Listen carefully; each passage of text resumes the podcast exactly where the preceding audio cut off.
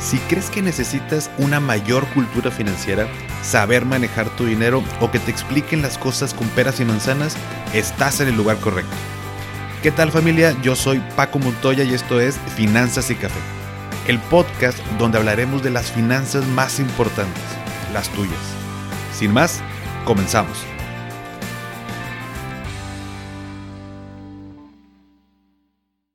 Hola a todos y bienvenidos de nuevo a Finanzas y Café. Espero que estén teniendo un excelente inicio de semana. Quiero ganar más dinero. Quiero ser mi propio jefe, mi propia jefa. Quiero viajar y tener vacaciones cuando quiera. Estas son algunas de las frases que he escuchado a través del tiempo de personas que están trabajando en una empresa y quieren emprender su propio negocio. Y también muchas eh, personas lo que me dicen cuando les pregunto que cómo se ven de aquí a 5 o 10 años, pues la respuesta más común es con negocio propio. Ahora bien, ¿cuántas personas realmente dieron ese paso? ¿Cuántas personas realmente terminaron poniendo un negocio?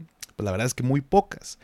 ¿Y por qué pasa esto? Muchas veces nuestro deseo de emprender viene motivado de un hartazgo hartazgo de mi jefe en el trabajo, hartazgo de que no me alcance el dinero para lo que quiero, hartazgo, hartazgo perdón, de que no tengo suficientes días de vacaciones cuando quiero, hartazgo del trabajo que me toca hacer porque no me gusta o me dejó de gustar por diferentes situaciones o personas, en fin, diferentes razones que hacen que pensemos que lo mejor es emprender. Y ya sea que trabajes para una empresa o que emprendas, ambas opciones son buenas. Lo más importante es lo que te apasione y te haga feliz y soy fiel creyente de eso. Así que el punto aquí no es que una cosa sea mejor que otra.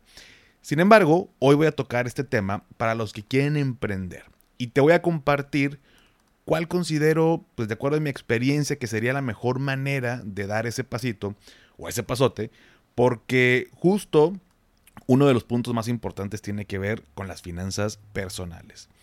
Así que si quieres saber cómo hacerlo, quédate porque este episodio es para ti. Y lo voy a dividir en cuatro pasos.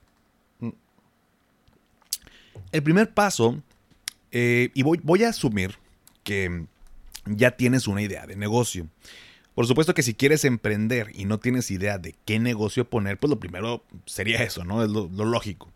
Si te interesa cómo saber eh, qué negocio poner, con gusto armamos un episodio alrededor de este tema, pero el día de hoy voy a asumir que ya tienes una idea de negocio. Ahora, ¿con eso basta para salirme de trabajar y ponerlo? La respuesta, me imagino que ya sabes, es no. Lo primero que tienes que hacer es poner orden a tus finanzas o asegurarte que están en orden. Hay personas que son muy organizadas y otras que no lo son tanto o son un desastre de plano. Entonces, lo primero que tienes que hacer es poner orden. Y con poner orden me refiero a hacer un presupuesto, llevar un registro de tus gastos, reducir o eliminar deudas, tener ahorro, etc. Todo lo que ya sabes que hemos platicado en el podcast. Ahora, ¿por qué es importante tener orden en nuestras finanzas personales? Porque, ¿qué te hace creer que si no tienes orden en tus finanzas, personales las vas a tener en tu negocio. Es un mito muy común que pensamos que al momento de emprender ahora sí le vamos a dar orden a nuestros números. Y lo que termina sucediendo es que así como tengo pues, un desmadre en lo personal, voy a tener un desmadre en mi negocio. Y tener un desmadre en tu negocio puede resultar en pérdidas financieras dolorosas. Por lo que es importante Primero, si no eres ordenado u ordenada, hacerlo con tus finanzas personales, porque esto va, esto va a ser lo que vamos a replicar en nuestro emprendimiento. Y por supuesto, no, me voy a poner a detallar el tema de cómo hacer un presupuesto. Ya hay episodios que seguramente ya escuchaste, si has llegado hasta aquí, eh, que te, ayudan y te van a ayudar a poner orden en estos, en estos aspectos. Eso como primer paso. El segundo, ya que tengo control de mis finanzas, ya que tengo un orden, viene un tema muy interesante y muy importante. Es más, em, creo que hasta es la clave para emprender siendo Godín, que es empezar a validar tu producto o servicio, empezar a validar tu idea de negocio. ¿Y a qué me refiero con esto? Muchas veces tenemos ideas de negocio que para nosotros resultan ser una maravilla, ¿no? O sea, y al momento de emprender resulta que no se vende como pensamos que se iba a vender. Y esto pasa porque la idea fue concebida desde lo que yo creía que debería ser y no conforme a lo que el mercado o la gente necesita. Y es muy padre que comiences de esta manera porque por supuesto todos somos muy optimistas al momento de, emprender. De hecho, pues, si no, no, lo, haríamos, ¿no? Si, si creyéramos que esto no va a funcionar, pues sin duda ni siquiera pensaríamos en poner ese negocio. Entonces, qué bueno que tenemos este entusiasmo, pero normalmente pasa eso. Em, creemos, o más bien emprendemos desde el punto de vista de lo que pensamos que va a funcionar. Y puede ser que le demos, ¿no? Por pura suerte. Pero normalmente pasa que siempre hay ahí que hacer un, ajuste, modificaciones conforme a lo que las personas están esperando o lo que les resuelve ese problema. Y este segundo paso puede llevar tiempo, porque de aquí se van a desprender varias cosas importantes en tu negocio, como lo es tu nicho de mercado, eh, determinar tu buyer persona, eh, por qué canales de venta lo vas a hacer, eh, características del producto o, servicio, precios, entre otras cosas que vamos a tener que ir ajustando para ir puliendo y darle forma a nuestro negocio. Y una manera de darle forma es justo validando que nuestro producto o servicio sí es algo que quiera la gente. Te voy a poner un ejemplo. Imagínate que yo estoy trabajando en una empresa y digo que quiero vender pasteles. Quiero iniciar, tengo esta idea de, negocio pues, porque soy muy bueno haciéndolos. Es un hobby que me gusta, me apasiona, he tomado cursos em, y luego en reuniones llevo pues, ahí mis pasteles o hago uno y a mis amigos de mi familia les encanta, ¿no? Entonces, pues decido emprender con un negocio de pasteles, ¿no? Pudiera ser que rente un local, eh, contrate a gente para, para, lo voy a separar porque lo dije pegado contrate a gente para hacer pasteles, los ponga en la vitrina eh, y resulte que con el paso de los días no tenga las ventas necesarias para cubrir los gastos de mi, de mi negocio. Pero ¿qué pasó si a todo mundo le gustan mis pasteles? Bueno, suena medio tonto, pero la mayoría de las veces es justo lo que hacemos. Tomamos muestras muy pequeñas y asumimos que así es todo el mundo. Y la realidad es que no es así. Entonces, el hecho de validar para este ejemplo es, por supuesto, eh, analizar la competencia, cuáles son los tipos de pasteles que más se venden, hacer incluso hasta una pequeña investigación de mercado para saber qué es lo que quieren las personas, es decir, cuál es la necesidad insatisfecha o el problema que quiero resolver y que finalmente va a llevar a las personas a consumir mi producto o servicio. Y siguiendo con el ejemplo, imagina que me doy cuenta que a las personas eh, les gustan más los pasteles de tamaño mediano, ¿no? Si los pudiéramos clasificar así muy general, como el grande, el mediano y el pequeño, a las personas realmente les gustan más el tamaño mediano, pues porque son más baratos eh, y aparte no se desperdicia el, el, pastel porque no termina sobrando. Y les gustan los que están endulzados con, digo, no quiero decir marcas, pero con este azúcar que en teoría es menos dañina y como que más light. Y normalmente la venta viene de personas que compran pastel para el cumpleañero de la oficina, ¿no? Que dicho sea de paso, no vas a dejar mentir, pero en las oficinas está cañón porque todas las semanas siempre cumple una persona y está cañón hacer dieta con todo esto. Em, entonces, tu nicho va tomando forma o tu, o tu la descripción del, cliente o, la descripción inclusive de las, de las, la descripción no, la, la forma de este producto que como todos em, emprendemos con recursos limitados, pues no voy a comenzar, digo, lo puedes hacer, ¿no? Pero yo te sugeriría que, que no lo hicieras, o sea, podías comenzar haciendo pasteles de todo tipo.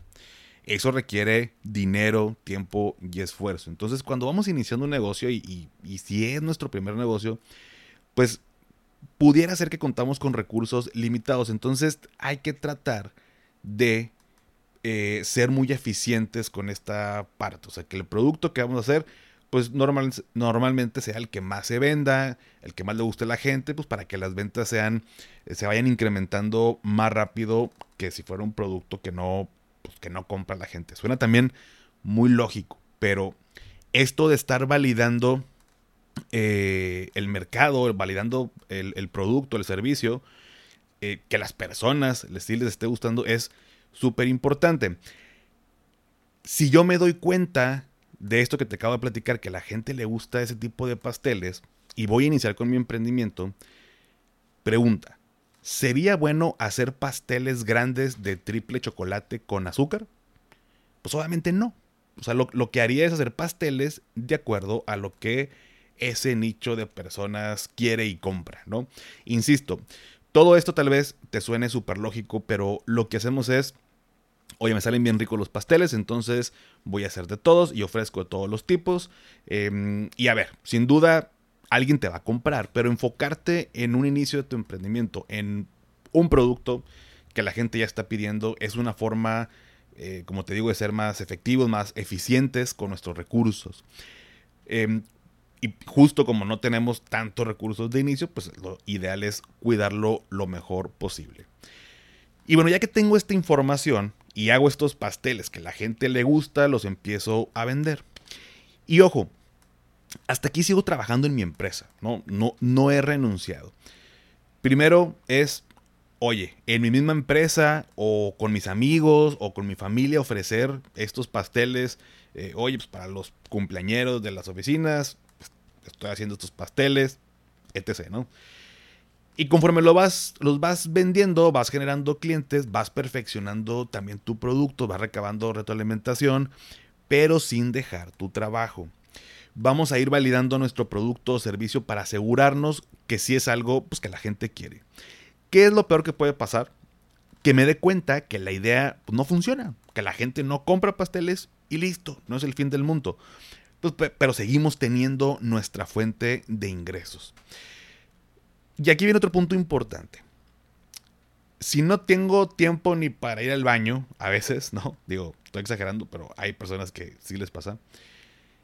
Si no tengo tiempo, ¿cuándo quieres, o sea, Paco, a ver, ¿cuándo quieres que tenga tiempo a hacer pasteles y aparte estar trabajando, ¿no?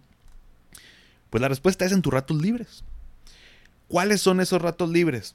cuando termines de trabajar en tu empresa, llegues a tu casa eh, o te pases a otro lado a, trabajar, ¿no? O bien los fines de semana, o también puedes contratar a una persona que te ayude y le pagas para que pueda hacer ese producto o servicio en lo que estás eh, en tu horario de, de, oficina. Oye Paco, es que estás loco. O sea, luego cuando tengo tiempo para salir con mis amigos o los fines yo los uso para descansar. O sea, no voy a tener tiempo para, para descansar. Bueno, pues te tengo una noticia. Si tú piensas así, que te estás te están quitando ese tiempo personal o con tu familia, con tus amigos o irte de antro, lo que tú quieras, que te encante hacer, entonces no emprendas. Punto. Porque el inicio de un negocio es complicado. O sea, el, inicio de, un negocio o de una idea que quiero estar probando a ver si funciona requiere tiempo. Y te voy a platicar una, anécdota personal, porque todo esto que te platico, por supuesto, que viene de experiencias pasadas. Y estuvo muy padre esta experiencia. no sé si la he contado en algún momento, así que te la voy a contar ahorita mismo. Perdón, es que tengo un cafecito aquí riquísimo. Eh, ahí te va. En el. Fue antes de la pandemia, no recuerdo el año, pero fue si, estamos si fue el 2020, ponle que fue 2019. Justo, de hecho fue justo la última temporada antes de la pandemia. Sí, de, ponle que de agosto a diciembre de 2019. Eh, salió una oportunidad por, por una amiga que, por ahí tiene el, contacto de vender baguettes de carnes frías en, o sea, que es básicamente como una torta, ¿no? en el estadio de, los Rayados, aquí en Monterrey, en el BBVA. En el estadio, haz de cuenta que funciona por concesiones. O sea, haz de cuenta que en el estadio, si un día tienen oportunidad de ir, o los que viven en Monterrey que ya han ido, saben que alrededor del estadio, bueno, dentro del estadio, pero en, los pasillos, hay como tiendas, ¿no? Como, como locales. Son las concesiones. Y los productos que se venden ahí son los mismos en cualquier local, simplemente están distribuidos en diferentes, en diferentes zonas, ¿no? Entonces estaban buscando una persona que hiciera baguettes para vender en el estadio. Entonces salió esta oportunidad. Em, nos dice nuestra amiga y digo, oye, pues va, jalo. Oye, pues el estadio, ¿no? O sea, son, no sé, le caben como 50 mil, 60 mil gentes, no recuerdo. Dije, pues a toda madre, vamos a, o sea, digo, no dejo de hacer lo que hago, pero pues es un, es un partido cada 15 días. Pues qué tan difícil es hacer un, un baguette y los llevamos y que se vendan y tal. Total, le dijimos que sí, mandamos unas pruebas eh, para que probaran en el estadio a ver si les gustaban nuestros baguettes. Les gustaron y dijeron, ¿sabes qué? Sí, va, órale, siguiente torneo. Em, entran, ¿no? Entonces, lo que pasó con este mini proyectito de, de, esta, de los baguettes, es que nos dicen que sí, eh, y el primer partido nos piden 120 baguettes. Entonces, trabajando yo en lo que hago, eh, la China igual trabajando eh, ahí en su oficina y todo, y nos pedían llegar el sábado del día del partido dos horas antes de que, de que comenzara, bueno, más bien tres horas antes de que comenzara el juego, porque el estadio lo abren dos horas antes, es decir, la primera hora era para repartir la comida en todas las concesiones y a partir de que abrieran puertas, pues la gente, aunque llegara temprano, pues echara ahí su, su baguette o cualquier otro producto que consumiera. Entonces, para hacer esta logística fue, ok, el sábado, ah, si el partido a las 5, para ponerles un ejemplo, el partido a las 5, entonces a las 2 habría, eh, tenía que estar yo en el, en el estadio. Para yo estar a las 2 y siendo un producto que no podía guardar un día antes, o sea, lo preparaba el mismo sábado, yo tenía que levantarme temprano, o sea, 7 de la mañana el sábado, para preparar los baguettes. Y el viernes, en la tarde, cuando salía a trabajar, eh, o terminaba mi última cita, era ir a un, a un lugar a comprar todas las carnes frías, porque eran dos tipos de baguette, uno italiano y otro de carnes frías y compraba el queso, el jamón, este, la, salsa de tomate, los jalapeños. Eh, tuve que comprar también porque te piden los, los empaques, ¿no? Las cajitas donde los vendían, em, vasitos chiquitos para guardar los jalapeños. Em, compraba este, un, chipotle, mayonesa, mostaza para preparar por una salsa secreta, ¿no? De, para poner a los baguettes. En fin, todos los, los materiales. Entonces el viernes se me iba en eso, ¿no? En compra de, de todos los insumos. Y ya que compraba todo eso, me levantaba el siguiente día y era empezar a hacer todos los baguettes. Toda la mañana, desde las 8 o 9 de la mañana, a las 12, 12 y media terminábamos. Compré unas cajas enormes para poder guardar todos los baguettes. Luego les comparto fotos este, por ahí en Instagram para que vean ese, esas, ese tiempo que, estuvimos. Compré unas cajas grandes ahí en el Home Depot. Ahí guardaba los baguettes agarraba el carro y me iba al estadio para estar ahí puntual a las 2. Llegaba, bajaba las cajas, me prestaban ahí un diablito y me iba concesión por concesión, este, repartiendo los baguettes de manera proporcional y demás. Ya que repartía todos los baguettes, em, pues ya, abrían puertas, se empezaban a vender y tenía que estar atento porque de pronto en alguna concesión se acababan los baguettes y me hablaban de que, oye Paco, se acabaron en tal concesión baguette, ocupamos que mandes, o sea, quítale a otra concesión unos dos para llevarle dos acá. Y que digo, esto no, no había bronca, ¿no? O sea, las concesiones al final sabían este, esta logística de que, oye, se venden en todos lados, mándame esto, mándame, y así, ¿no? Y ya, pues entonces todo el partido estaba este, ahí dando la vuelta, dando la vuelta y demás. Terminaba el partido. Ya que terminé el partido, me iba por todas las concesiones con mis, con mis hojitas para hacer corte de que a ver cuántos vendiste de cuánto. No, pues vendí 15 de carnes frías, 10 italianos. Y los que sobraban me los regresaban. O bueno, en este caso yo, se los regalaba ya a la raza que estaba trabajando porque se partían este, todo, el, todo el día. Y la neta yo ya no los iba a revender al final del, del partido al siguiente día. Se iban a echar a perder. Entonces se los regalaba. Pero yo hacía el corte. Corta, hacía el corte con todos, todas las concesiones y luego bajaba a, la zona de proveedores a hacer fila para pues, que me pagaran, ¿no? Hacía fila junto con, ahí estaban los de las semillitas, los de las papitas, los de las pizzas, todo, ¿no? Entonces trataba de hacer el corte lo más rápido posible para llegar antes a la fila y no tardarme tanto. Hacía el corte, bajaba, hacía fila, llegaba ahí con el contralor, Hacía el chequeo de que no, sí en el sistema, ok, ta, ta, ta. Sobró esto que el otro, órale, aquí está. Este, y me quitaban un porcentaje ahí de que se queda el club con, con de ganancia. Tú ya cortaba, me daban mi dinero, eh, agarraba mis cajas, eh, iba por la, por la camioneta, subía las cajas, me iba.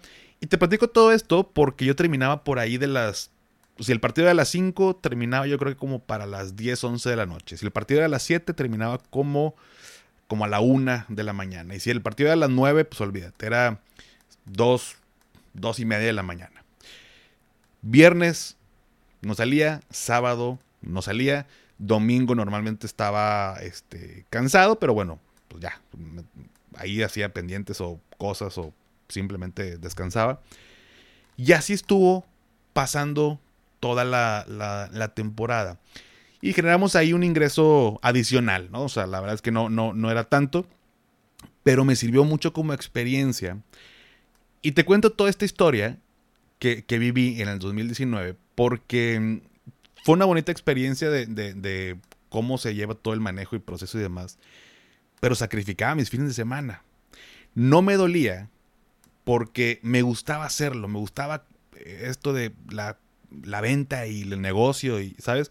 Si, y si una persona, yo me ponía a pensar, si una persona, porque terminaba todo sudado y mapeado y ya sabes, ¿no? Em, pues me, perdía también reuniones, me perdía también fiestas y, y una persona que no le encante, que nada más lo quiso hacer porque vio lana o porque, o porque mm, simplemente está de moda, pues a lo mejor al primer partido o al segundo ya no hubiera querido seguir, ¿no? Y eso pasa con los, con los emprendimientos. Y es bien, eh, ¿cómo te puedo decir? Esto de voy a emprender para ahora, ahora sí tener más tiempo libre, pues no dudo que en algún alguna persona haya logrado tener esto este, inmediatamente. No creo que pase de esta manera. Normalmente no pasa. Lo veo con mis conocidos que tienen empresa. Lo veo con otras personas. Lo he vivido yo. Entonces, te cuento esta anécdota porque si no estás dispuesto, si no estás dispuesta a sacrificar cosas que te gustan por una idea de negocio, por un emprendimiento, entonces mi recomendación es que no emprendas. De verdad. No pasa nada. Tú los fines de semana, tus ratos libres, vas a tenerlos para ti, nada más que pues es unas por otras, ¿no? Y la carrera eh, dentro de una empresa también es muy buena, lleva más tiempo, pero tienes que eh, saber cuál es el precio que estás, que estás pagando. Y, por supuesto que esta, esta etapa, este segundo paso que te platico, es, es, es complicado, no es sencillo. Vas a tener que sacrificar, como te digo, salidas, tiempo, eh, seguramente muchos días vas a estar agotado, agotada y te tienes que levantar temprano al siguiente día. Así es al inicio. Si no estás dispuesto a sacrificar eh, por tu sueño de, emprender, entonces ni te estreses, no lo hagas. Y te lo digo en buena onda, pues porque nadie me lo ha contado. Yo lo he vivido con este proyecto de Finanza y Café también. Muchos domingos, en vez de descansar y ver el fútbol o salir a comer o pasear, me he quedado eh, desarrollando temas, contenido, consejos, videos, editando, entre mil cosas más. Y poco a poco vas encontrando la manera de delegar o de automatizar procesos. Pero el punto es que este paso inicial requiere tiempo, requiere sacrificio. Ya, ya que lo que buscamos es dar pasos firmes y que no te metas en, problemas financieros porque renunciaste y tu idea no funcionó y ahora tienes que regresar a buscar de nuevo empleo con todos los gastos encima. ¿Sale? Y por si quieres saber el final de la historia, estuvimos un torneo y luego se vino la pandemia y, pues llegó este eh, amado proyecto mío de Finanza y Café y pues, pues ya, le seguimos por este, por este lado. Pero fue muy bonita experiencia. Tercer paso. Ya que pusimos...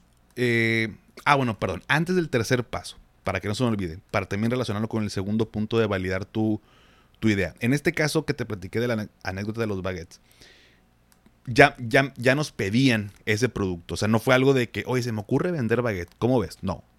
Estaban buscando ese proveedor y simplemente dijimos, oye, me aviento la chamba. Órale, va. Em, ahí lo que, lo, que hicimos para ir validando, por supuesto, eran los comentarios de las personas que atendían las concesiones. Em, de las personas del club, también de que, oye, depende de qué partido. Oye, pues es en la noche, la gente viene de. y entre semana, y la gente viene del trabajo y no hace nada. Entonces, en este partido hay que hacer más, en este partido hay que hacer menos. Y poco a poco fuimos acoplándonos a las necesidades de cada partido eh, dependiendo la hora, dependiendo el día, dependiendo el rival incluso, pues para que no hubiera merma dentro de, de, nuestro proceso, ¿no? Entonces, eh, al principio sí hubo, mucha merma, sinceramente, nos sobraron la mitad del primer partido y se fue acortando a llegar a un punto donde pues, prácticamente quedaban por ahí uno o dos en cada, en cada concesión. Pero bueno, Nada más quería amarrar con esta parte de cómo fue que ahí estuvimos este, validando también, también si les gustaba a las personas y si se vendían, que el sabor y todo esto. Como tercer paso, pues ya que pusimos orden a nuestras finanzas, ya que validamos nuestra idea, ahora lo que sigue es hacer el plan de, vamos a llamarle transición. ¿Cómo es eso? A pesar de que hemos validado nuestra idea y vemos que pues, ya hay ventas, a la gente le gusta y ahí va creciendo poco a poco nuestro negocio, es importante formar un colchón de seis meses de nuestros gastos. Si es más, mucho mejor, pero al menos seis meses. ¿Por qué? Porque a menos de que los ingresos que estás teniendo en tus ratos libres por la venta de pasteles igualen o superen tu ingreso actual en tu empleo, tienes que estar consciente de que los primeros meses son los más complicados y tienes que cubrir tanto tus gastos personales como los gastos del negocio. Y pudiera ser que al principio en lo que arrancas no haya una utilidad. Y no es malo, al contrario, es normal, pero debemos prever esa parte. Y ya hemos hablado de separar las cuentas personales de las del negocio, por eso no ahondaré hoy aquí. Más bien lo que quiero decirte es que antes de aventarte a la alberca, si no sabes eh, nadar o apenas vas aprendiendo, pues lo ideal es que te pongas unos flotis, ¿no? En lo que mejoras, porque si no, pues te vas a hundir desde que te avientas, ¿no? Y el cuarto paso, ya que puse orden, ya que validé mi idea, ya que hice un colchoncito financiero para cubrir mis gastos, que ojo, no es lo mismo que mi fondo de emergencia, ¿eh? O sea, porque esto no es una emergencia. Ese debería ser aparte. Es un colchón para el tema de, hablando del negocio, ¿no? Ahora, si, si ya podemos planear el día que vamos a, perdóname, bueno, sí, ahora que ya hice todo esto, ya puedo planear el día que voy a dejar mi trabajo para dedicarle al 100% a nuestro negocio. Para este paso, por supuesto, ya tuviste que hacer o, que haber hecho proyecciones de venta, haber costeado todo, haber definido precios y demás, pues, justo ya estás vendiendo. Em, no sería renunciar a tu trabajo para ahora sí empezar a ver esos temas. Más bien, ya tuviste que haber hecho ese análisis y básicamente dar este cuarto paso es solamente estar el 100% del tiempo en tu negocio en vez de solo dedicarle un 10% que son tus ratos libres aún y que hagas todo esto, la realidad es que nada nos garantiza que vayamos a tener éxito. Eh, sin embargo, hay una probabilidad de éxito mucho mayor ya que tenemos un negocio que ya está en marcha, que en sus inicios empezamos con pocas ventas también por el tiempo que le pudimos dedicar, pero que ahora que estamos eh, o que estaremos enfocados en él, pues podemos incrementar en mayor medida. Y por supuesto depende del tipo de negocio que quieras poner, ¿no? O sea, hay la forma de, validarlo y de ir armándolo mientras estamos trabajando. Hay, negocios eh, más complejos que otros, ¿no? Quise ponerte un ejemplo más sencillo, pero si, por ejemplo, eh, quiero poner una recicladora de llantas usadas, pues estamos hablando de otro boleto, ¿no? Son inversiones enormes, ocupa un análisis mucho más detallado, más extenso. Eh, sí hay maneras de, ir validando, pero bueno, no. Mm, tal vez el riesgo que estoy corriendo financieramente con uno y con otro, pues son totalmente diferentes. Finalmente, pues conozco personas que incluso trabajan en una empresa y en sus ratos libres tienen su negocio. Una cosa no está peleada con la otra. No necesitas salirte de trabajar para generar ingresos adicionales. Puedes seguir por ese camino hasta que llegue un punto en el que tu negocio te genere más que tu empleo o te demande más tiempo eh, para que no truene. Y pues des el paso y también, vaya, está súper bien. Aquí el punto es que también estés tranquila o tranquilo de los pasos que vas dando para que no, no se haga un desmadre con tus finanzas, ¿no? O sea, por supuesto que dedicarte al 100% a tu negocio te va a rendir más frutos a que si solo le dedicas unas horas. Eso lo tengo, créeme, más que comprobado. Porque estás enfocado, estás enfocada en una sola cosa y en hacerlo crecer. Por lo tanto, ese crecimiento sería más acelerado. Al igual y puede que sigas creciendo poco a poco, pero en este caso, cuando le dediques al 100%, pues por supuesto que crece mucho más rápido.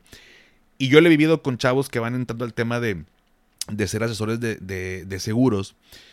En algún tiempo, hace algunos años, me tocó, me tocaba, pues no, no entrevistarlo, lo entrevistaba una persona de, de recursos humanos pero cuando eran muy chavos, como yo inicié mi carrera muy chavito, eh, pues me identifico cuando alguien quiere empezar esta, esta carrera y me, ponían a hablar con ellos.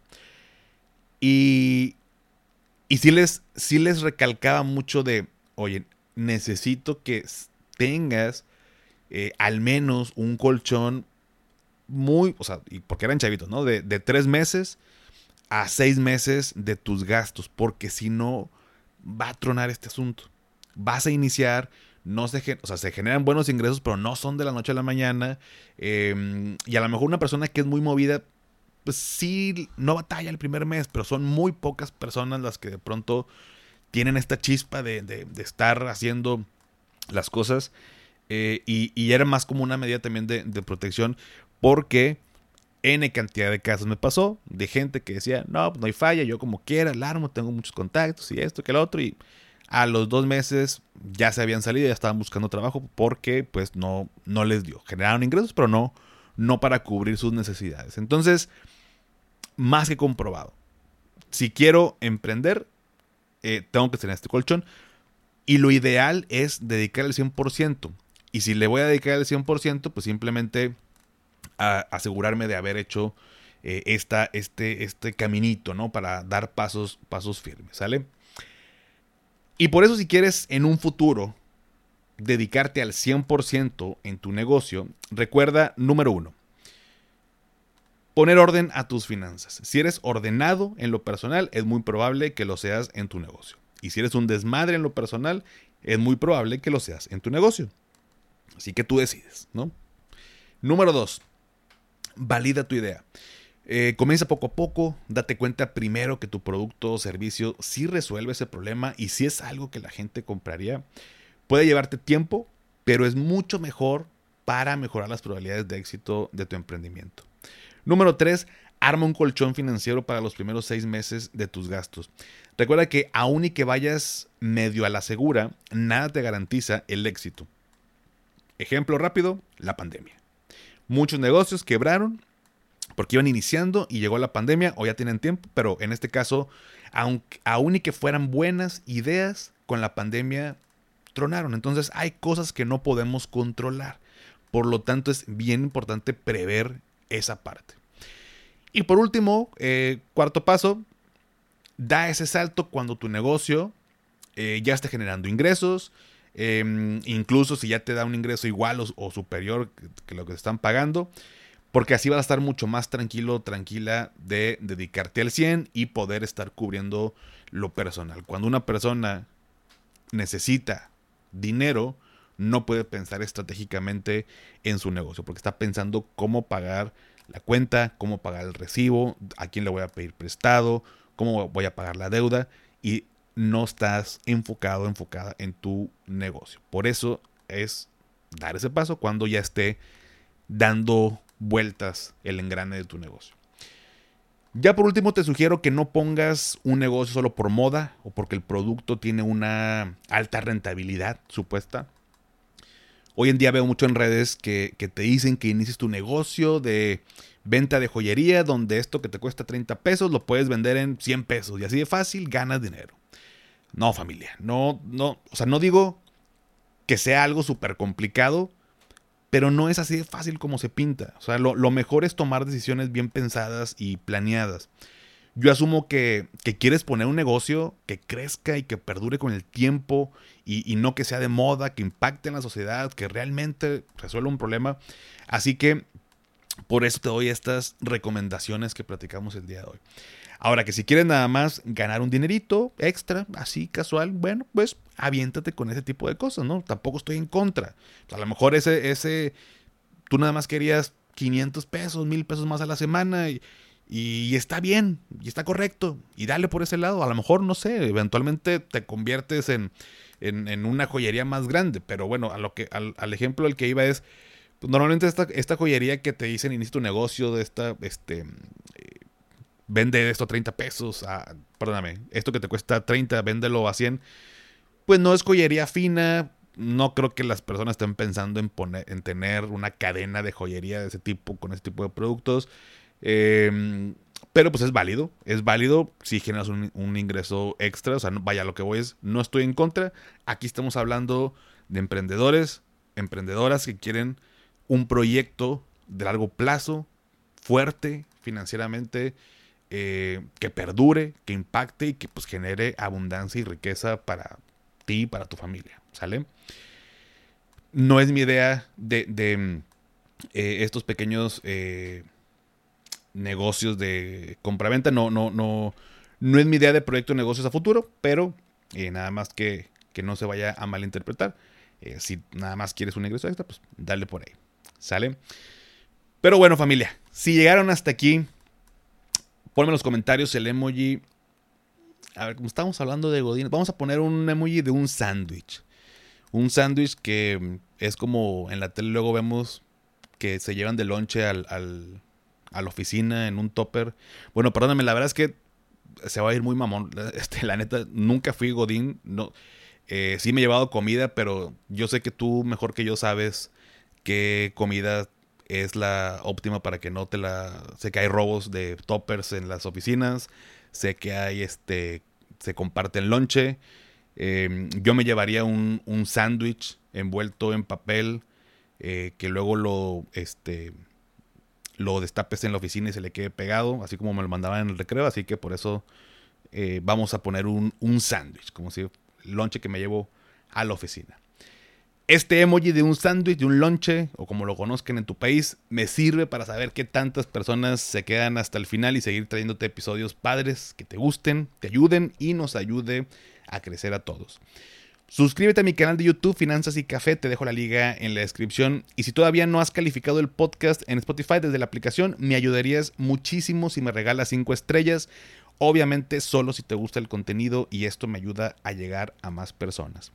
Sígueme en Instagram y en TikTok como arroba finanzas y café. Y también, ya lo sabes, dale seguir en Spotify para que te aparezcan los episodios en automático cada lunes. Y antes de despedirme, recuerda, haz lo que te haga feliz, tómate un rico café, te mando un abrazo y espero que tengas un excelente inicio de semana. Hasta pronto.